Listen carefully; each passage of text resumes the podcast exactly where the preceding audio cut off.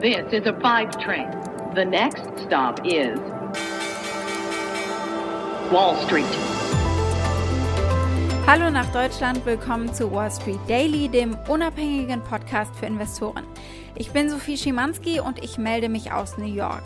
Auch hier heute natürlich wie im ganzen Land und vermutlich weltweit der Tag im Zeichen der Amtseinführung von Joe Biden.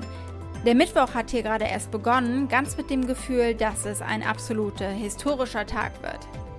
Der Blick auf den frühen Handelsmorgen zeigt, hier haben die Kurse weiterhin äh, von der Anhörung von Janet Yellen profitiert.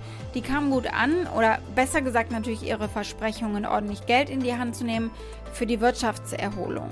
Die Aktien sind weiter angezogen, auch heute Morgen. Der Dow hat kurz nach der Eröffnungsglocke etwa 160 Punkte zugelegt, also deutlich, und der Nasdaq hat sogar ein Rekordhoch erreicht. Kurstreiber und natürlich auch Gesprächstreiber Nummer 1 äh, die Amtseinführung Bidens.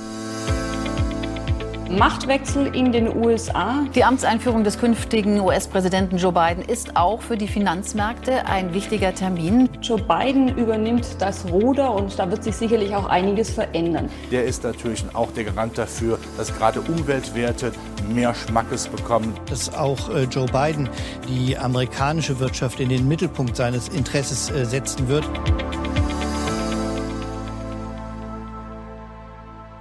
Schauen wir auf die einzelnen Themen für heute.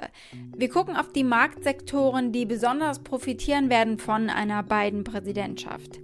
Wir schauen auf General Motors und Microsoft, die gehen nämlich eine Partnerschaft ein, die sehr spannend ist.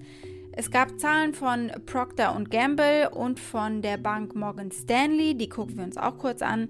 Und dann ist Jack Ma zurück, der Gründer von Alibaba, der war ja verschollen. Und unsere Aktie des Tages ist die von BASF.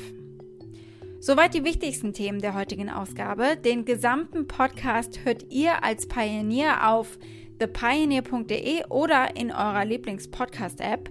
Wenn ihr noch nicht an Bord seid, dann ändert das doch, ich würde mich freuen.